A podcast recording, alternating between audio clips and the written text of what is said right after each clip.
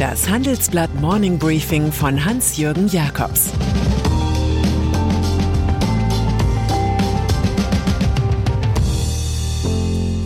Guten Morgen allerseits.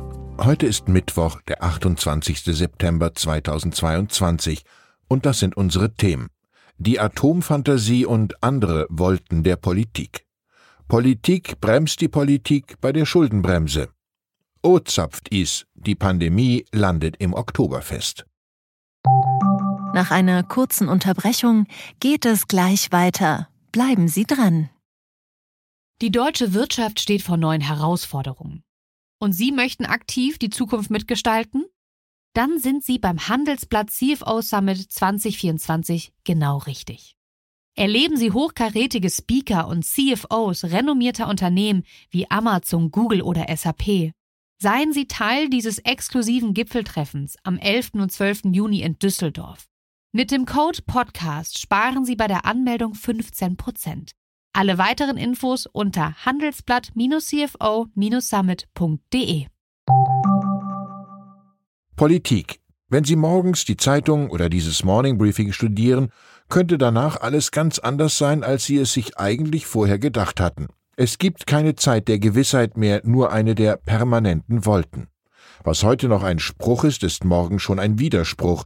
Es ist die Ära der 15-Tage-Wahrheiten. Wir lehnen uns also zurück, sind voller Zweifel und lesen Michel de Montaigne, der einst sagte, nichts wird so fest geglaubt wie das, was wir am wenigsten wissen.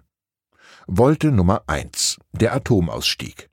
Für Ende dieses Jahres war es seit langem beschlossen, für grüne Politiker sogar ein fixer Faktor. Und nun besitzt Deutschland über den verstaatlichten Megakonzern Uniper plötzlich Atomkraftwerke in Schweden und Finnland. Dann erklärt auf einmal Robert Habeck, die AKWs ISA 2 und Neckar-Westheim müssten bis April 2023 weiterlaufen. Grund das Desaster der französischen Atomindustrie rund um den Staatskonzern EDF, der seinen europäischen Druckwasserreaktor EPR in Flamanville nicht flott kriegt und alte reparaturanfällige Meiler vom Netz nehmen muss. Wollte Nummer zwei, die Gasumlage. Wochenlang wurde sie trotz heftigster Widerstände von der Bundesregierung als unverzichtbar dargestellt, nun wird sie in die Rumpelkammer der politischen Irrtümer entsorgt. Es kommt ganz im Gegenteil der Gaspreisdeckel. Wollte Nummer drei, Nord Stream. Das deutsch-russische Ostsee-Pipeline-Projekt, einst als einzigartige Infrastruktur der Brückentechnologie Gas gerühmt, ist eine Ruine am Meeresgrund. Es verdichten sich Anzeichen, dass mittels eines Tauchereinsatzes oder eines U-Boots zwei Sprengungen verübt wurden, es gab Explosionen. Schweden, Dänemark und Deutschland gehen von Sabotage aus. Offenbar hat die CIA die Bundesregierung im Sommer vor solchen Anschlägen auf die Gaspipelines gewarnt, die übrigens sehr an KGB-Methoden erinnern. Wir agieren in absoluter Unsicherheit, kommentierte Klaus Müller, Chef der Bundesnetzagentur, auf der Handelsblatt Jahrestagung Gas. Unangenehme Überraschungen seien immer möglich. Anders gesagt, alles wie in einem schlechten James Bond Film. Energiekrise. Natürlich hat auch Finanzminister Christian Lindner FDP recht, wenn er sagt, wir sind mitten in einem Energiekrieg. Dieser Krieg wird mit und um Rohstoffe geführt und zwar mit Hilfe von Monopolen wie Gazprom oder in Zukunft vielleicht China Rare Earth Holding Limited. Wir werden in den kommenden Jahrzehnten viel mehr Streit um Rohstoffe haben. Volkswirtschaften sind abhängig davon, prophezeit Lindners Chefberater, der Freiburger Wirtschaftsprofessor Lars Feld. Er äußert sich in meinem heute erscheinenden Buch Das Monopol des 21. Jahrhunderts zu Themen von Daten bis Medien, vom Finanzwesen bis zu Rohstoffen. Ein Leser hat mir eine Infografik aus der Zeit des ersten ukrainischen Staats von 1918 bis 1920 geschickt. Danach würde die Ukraine über ihre reichen Schätze an Kohle, Erze, Salz und Petroleum einen Überschuss für Mitteleuropa lassen. Genau daran hatte Volodymyr Zelensky 2021 über die Rohstoffallianz mit der EU anschließen wollen, ehe Putin ein- und angriff. Gas.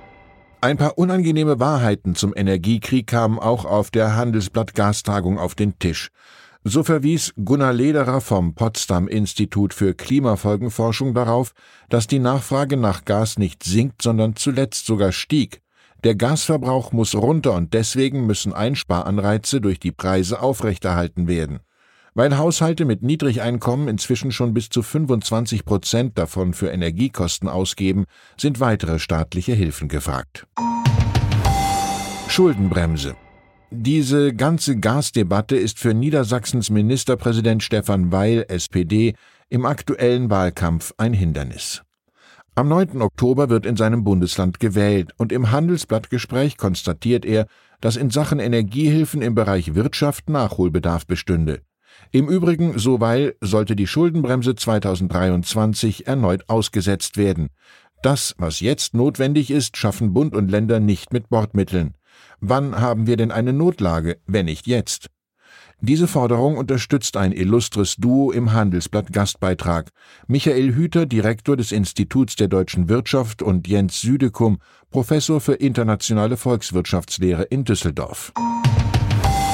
Länder Unzufrieden zeigen sich die Ministerpräsidenten mit dem Hin und Her der Bundesregierung, die eifrig zwischen Rot, Gelb und Grün hin und her schaltet wie ein Hobby-DJ bei der Lightshow im Partykeller.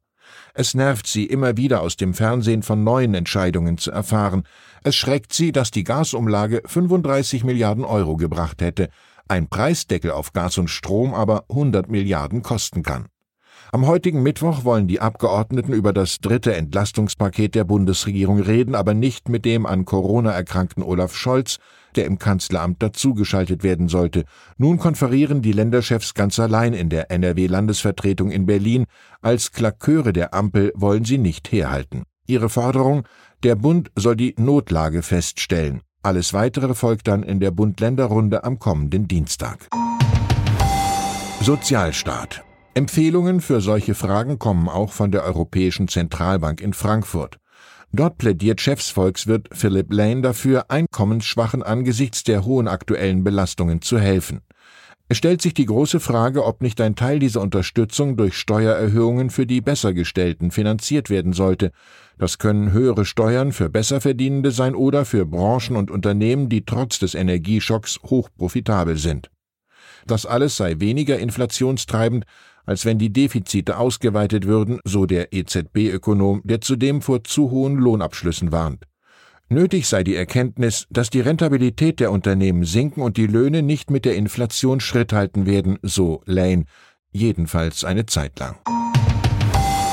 Winnetou einen besonderen Akzent setzt in unserer heutigen Ausgabe ein Intergenerationen-Streitgespräch zwischen Handelsblatt Politikchef Thomas Siegmund 56 und der Heidelberger Gymnasiastin Floriane Kerzmann 15, aufgemacht im Stil einer WhatsApp-Unterhaltung. Es geht auch um den Winnetou-Bann. Siegmund sagt, meine Generation ist mit den Geschichten über Winnetou, Old Shatterhand und Konsorten aufgewachsen. Die meisten von uns haben das, soweit ich das beurteilen kann, unbeschadet überstanden. Ich frage mich schon, ob inzwischen eine Minderheit eine Mehrheit in den Schwitzkasten nimmt. Kerzmann entgegnete, dass ihr keinen Teil eurer Kindheit verlieren wollt, kann ich zwar nachvollziehen, jedoch finde ich, es muss abgewogen werden, was wichtiger ist, dass ein diskriminierendes Buch verboten oder überarbeitet wird oder dass sich eine ganze Personengruppe ausgeschlossen fühlt. München. Und dann ist da noch das Oktoberfest in München, ein Corona-Superspreader-Event der Extraklasse, das vom brutalst möglichen Pandemiebekämpfer Markus Söder als Fest von Freude und Freiheit annonciert worden war. Anderthalb Wochen nach Start der Bierzelt-Gaudi meldet das Robert-Koch-Institut RKI für München, die Sieben-Tage-Inzidenz sei innerhalb einer Woche um knapp 77 Prozent auf 424,9 gestiegen. Bayernweit lag der Anstieg nur bei 43,1 Prozent, bundesweit bei 29,4 Prozent. Die Dunkelziffer der Wieseninfektion dürfte weitaus höher liegen. Schon bei anderen bayerischen Volksfesten hatte sich zehn Tage nach Beginn ein deutliches Plus in den Inzidenzen gezeigt. CSU-Staatskanzleichef Florian Herrmann sattelt ab, Bundesgesundheitsminister Karl Lauterbach sattelt drauf und sagt, das Oktoberfest wäre mit Testen vor Einlass sicherer gewesen und nicht weniger schön. Bei den Preisen pro Maß wären die Tests auch noch bezahlbar gewesen. Da fällt uns zum Abschluss der Journalist und Theaterkritiker Karl Ludwig Börne ein. Es gibt tausend Krankheiten, aber nur eine Gesundheit. Ich wünsche Ihnen einen gesunden Tag. Es grüßt Sie herzlich Ihr Hans-Jürgen Jakobs. Zur aktuellen Lage in der Ukraine. Facebook-Konzern stoppt russische Falschinformationskampagne. Ein Netzwerk aus hunderten Accounts hatte gefälschte Artikel zum Ukraine-Krieg verbreitet. Meta sieht es als erwiesen an, dass die Kampagne von Russland aus betrieben wurde. Wie realistisch ist Putins Drohung, Atomwaffen einzusetzen? Immer häufiger droht der russische Präsident mit dem Einsatz von Nuklearwaffen. Ein großer Bluff, um den Westen zu spalten oder eine realistische Option? Vier Experten ordnen die Lage und Putins Optionen ein.